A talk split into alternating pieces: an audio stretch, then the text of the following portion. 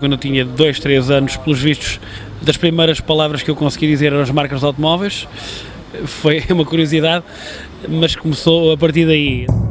De saber os nomes dos carros a rodar pela primeira vez a chave, passaram 12 anos na vida de Pedro Salvador. O primeiro carro que conduzi foi um Mini, um clássico, na altura um carro que o meu pai eh, tinha em casa e que um dia eh, tinha eu 15 anos na altura e lembro-me de um dia, de um domingo de manhã, ele sair eh, para ir comprar o jornal e eu pedi-lhe para conduzir, sem nunca ter conduzido. Apreciava e andava sempre a ver como ele o fazia e resolvi realmente pedir-lhe esse dia para experimentar. Dois anos depois, em 1994, com 16 anos, Pedro teve a primeira experiência ao volante de um Fórmula 4. Bati nos primeiros dois dias, tive dois acidentes. O terceiro dia finalmente consegui andar o dia inteiro sem bater.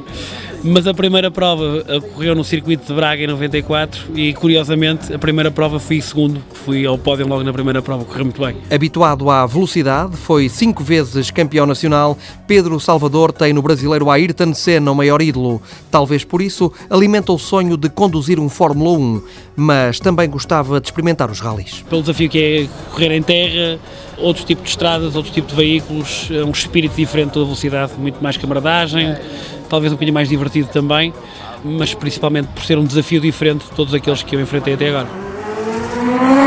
Atualmente, com 31 anos, Pedro Salvador conduz um Juno, um Sport protótipo inglês, uma barqueta de 252 cavalos. A velocidade máxima que atingi até hoje nesse carro foram 265 km/h. Nativo de Escorpião, no futebol, Pedro torce pelo Dragão, mas considera-se um fã saudável, fanático só das Moto 4. Para mim, ser quase como uma terapia, um, é um relaxamento. Divirto-me imenso, paro no cimo de uma serra, fico a apreciar a paisagem, respirar ar puro todas essas razões. Não espanta que seja natural de Chaves, onde viveu até aos 18 anos.